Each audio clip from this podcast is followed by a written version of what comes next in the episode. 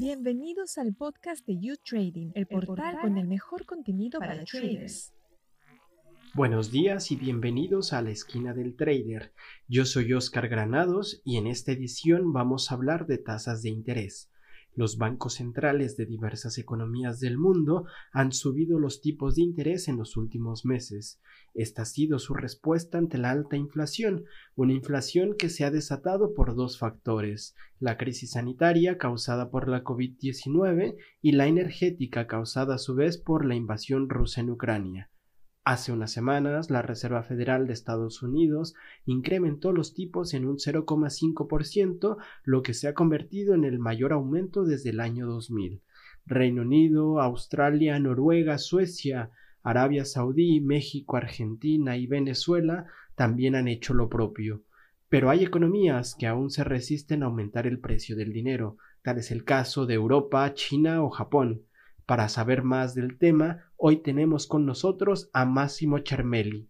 Bienvenido, Máximo. Hola, Oscar. Máximo es doctor en Economía y Administración de Empresas y profesor de Economía en la Deusto Business School. Máximo, hagamos un poco de historia. ¿Desde cuándo no ocurrió un aumento así de generalizado en los tipos de interés? Podríamos decir que la última vez que se subieron los tipos de interés de medio punto fue exactamente en el mayo del año 2000, o sea que han pasado 22 años.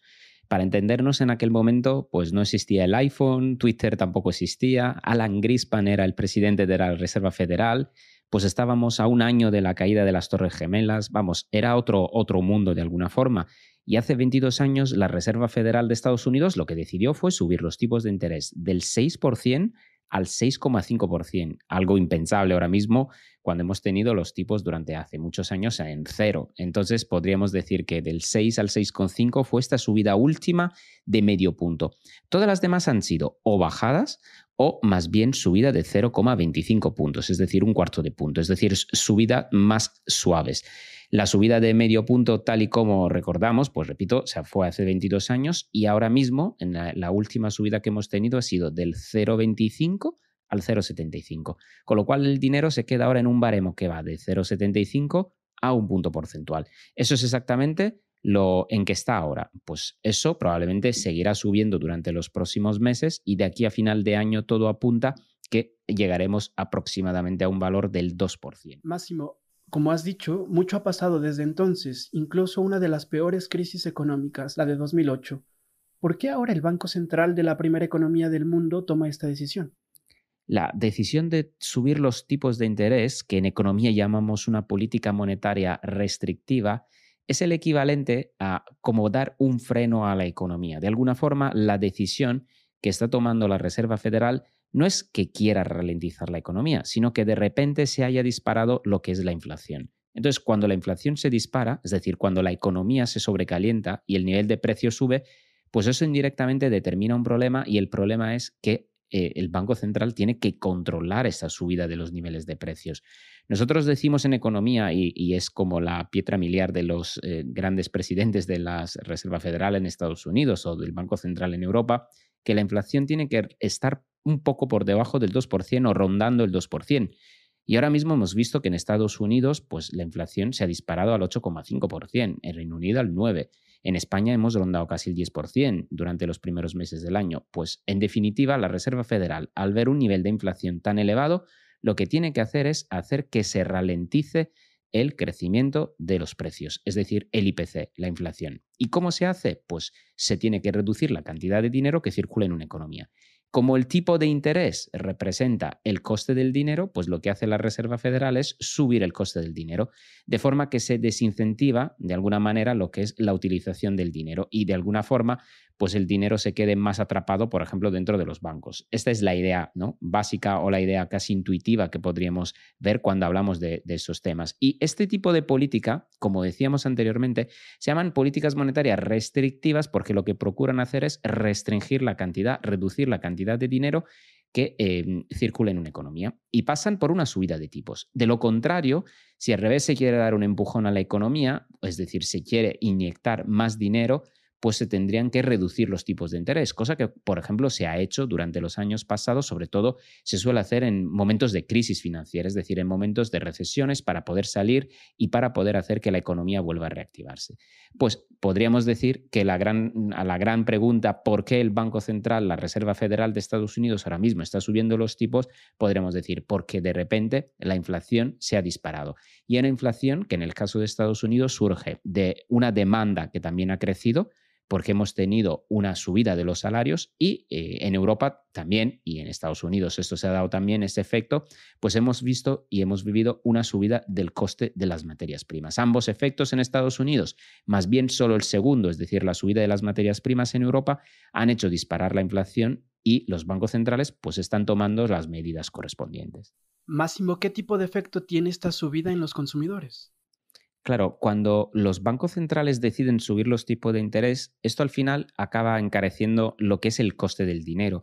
Entonces, realmente, eh, tanto los consumidores como las empresas, a la hora de acudir, por ejemplo, a las entidades financieras para, por ejemplo, pedir un préstamo o una línea de crédito para hacer una inversión en una empresa o para el crédito al consumo, simplemente los consumidores, pues todo este coste del dinero y su coste se encarece.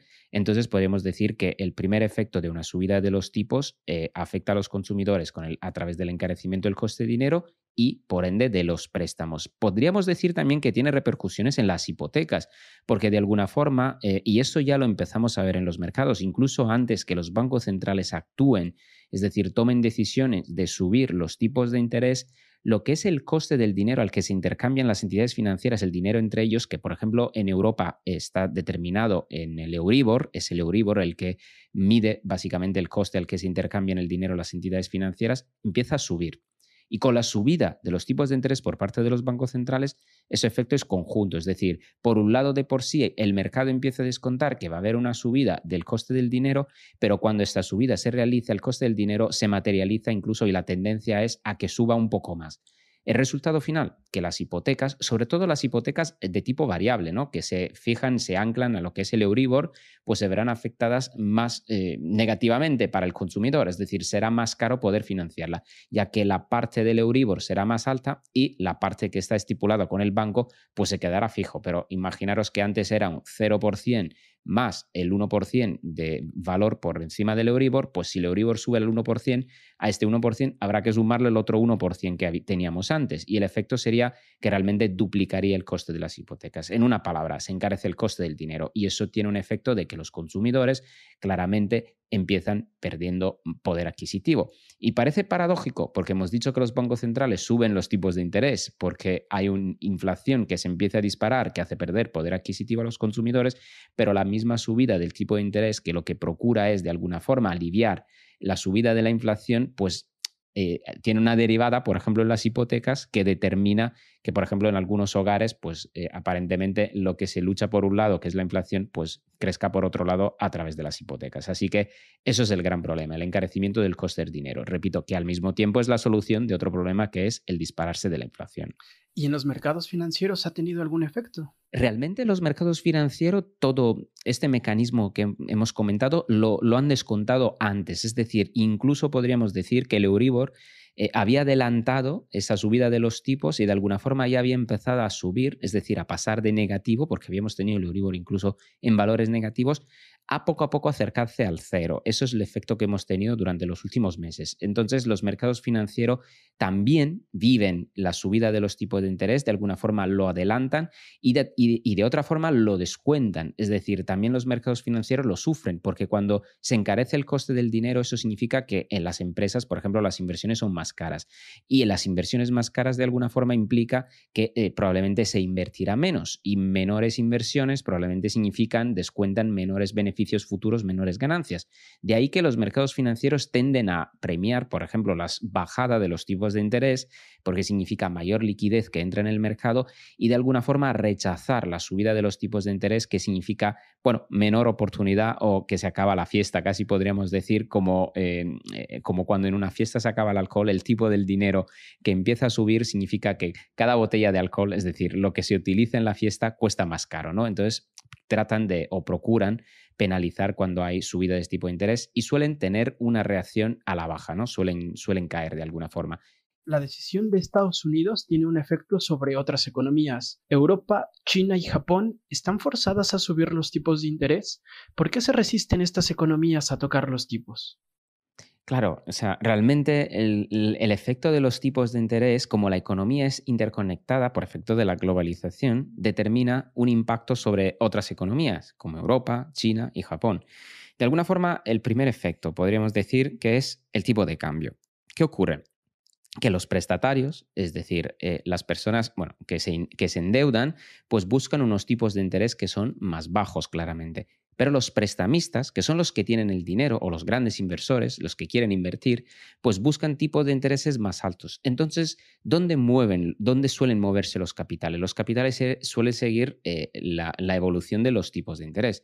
Entonces, suele darse este efecto economía que tiene los tipos de interés más altos es una economía que es más atractiva para las inversiones, es más atractiva para el capital, porque las inversiones son más rentables.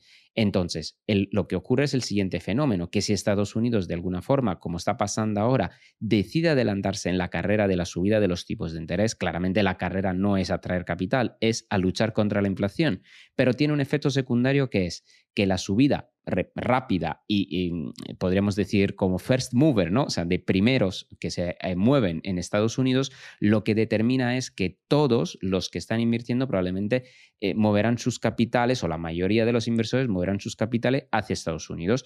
Y los capitales que se mueven hacia Estados Unidos significa que se tendrán que comprar dólares y vender euros, por ejemplo, en el caso de los inversores europeos. Y eso de alguna forma lo que produce es un debilitarse del tipo de cambio del país que no sube los tipos de interés y un reforzarse del tipo de cambio del valor de la divisa del país que sí sube. Ahora mismo, de hecho, estamos asistiendo a una subida de lo que es el valor del dólar frente al euro y un debilitarse del euro frente al dólar. Es decir, eh, como el Estados Unidos ha subido los tipos primero y la Unión Europea todavía no ha dado el paso, realmente no ha subido los tipos como en el caso de Estados Unidos, en este mismo momento, pues tenemos un problema de debilitación, se está debilitando el tipo de cambio. El euro pierde valor frente al dólar. Por último, Máximo, el Banco Mundial dice que la inflación global continuará creciendo hasta el 2024.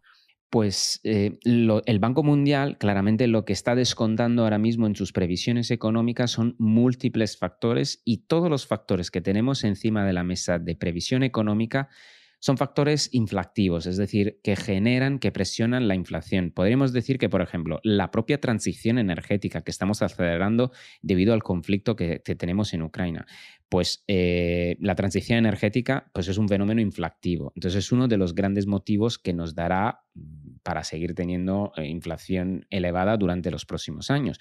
Pero el propio conflicto, lo que estamos viendo entre Rusia y Ucrania, también es otro tema que está haciendo encarecer las materias primas o de alguna forma está restringiendo la oferta de algunas materias primas y lo que está generando, podríamos decir, es unas presiones inflacionistas en la economía de los países que comercializaban con Rusia y con Ucrania. De hecho, las propias sanciones que se han puesto a Rusia están empujando todavía más la inflación ¿no? en nuestros países, en Europa y en todo el mundo. Luego ha habido cierres de, por COVID, por ejemplo, en China. Hemos tenido durante unos cuantos mm, semanas y casi un mes, pues cierre de COVID. Y se ha roto, se ha roto, podríamos decir que eso ya había pasado anteriormente, a final de 2021 ya lo habíamos visto, pero lo hemos vuelto a revivir de alguna forma también con el cierre por COVID en China. Y en algunos momentos se ha roto la cadena de suministro pues eso también es otro factor que está descontando el Banco Mundial en sus previsiones. Y de alguna forma, eso todavía no se ha dado, pero se podría dar, pues hay otro fenómeno que los economistas llamamos la inflación de segunda ronda, que ya, por ejemplo, se ha producido en parte en Estados Unidos, es decir, los salarios de los eh, trabajadores ya se han visto eh, revalorizados, se han visto subir, han subido los salarios. Es decir, em, sin embargo, en Europa, en España, por ejemplo, todavía no se ha repercutido, o sea, no ha habido ninguna actuación actualización salarial. ¿Qué pasa? Que cuando la inflación sube al, imaginémonos, al 6% y los salarios también suben al 6%, eso es como eh, realmente eh, el juego de loca, ¿no? O sea, realmente te lleva a la, a, la, mm, a la apostación inicial. Es decir, se genera como una espiral inflacionista donde la inflación crece un 6%, tú subes los salarios otro 6%. Y esta espiral que poco a poco va determinando es que haya otra inflación, haya más inflación y que la inflación no pare, ¿no? De alguna forma. Y esa es la inflación de segunda ronda de los salarios, que, repito, yo creo que el Banco, el Banco Mundial ahora mismo en sus previsiones está empezando a descontar. Porque aquí el problema grande que tenemos es que los bancos centrales están lidiando por un lado, con la inflación, pero no nos tenemos que olvidar que estas políticas monetarias restrictivas, como comentamos al principio, de alguna forma pueden afectar negativamente lo que es el crecimiento económico de nuestras economías. Porque si queremos actuar para hacer que la inflación se reduzca, eso de alguna forma significa drenar, quitar liquidez de nuestras economías. Y si quitamos esta liquidez ahora mismo, el riesgo profundo, que es lo que viviremos probablemente en los próximos meses, será asistir a una lenta ralentización de las economías para hacer que la inflación también vaya ralentizando. Y entonces, pues el Banco Mundial lo que está descontando también en sus previsiones económicas es que realmente Acabaremos probablemente con la inflación, aunque seguiremos teniendo un nivel de inflación elevada durante los próximos años, pero eso nos llevará seguramente a un problema de menor crecimiento económico que podría desembocar en algún momento incluso en probables recesiones. Es decir, ahora mismo el gran dilema que tienen los bancos centrales, Estados Unidos ha empezado su carrera, el Banco Europeo lo sigue detrás y los demás bancos del mundo están viviendo la misma problemática o el gran dilema es de que lidiar para que se reduzca la inflación inexorablemente puede pasar por una futura recesión o ralentización de nuestras economías. Y eso creo que es encima de la mesa el gran problema o lo que hace que los bancos centrales de alguna forma a veces parecen más tibios a la hora de actuar o menos contundentes de lo que deberían. Muchísimas gracias por el tiempo, Máximo. A ti, Oscar. Un placer.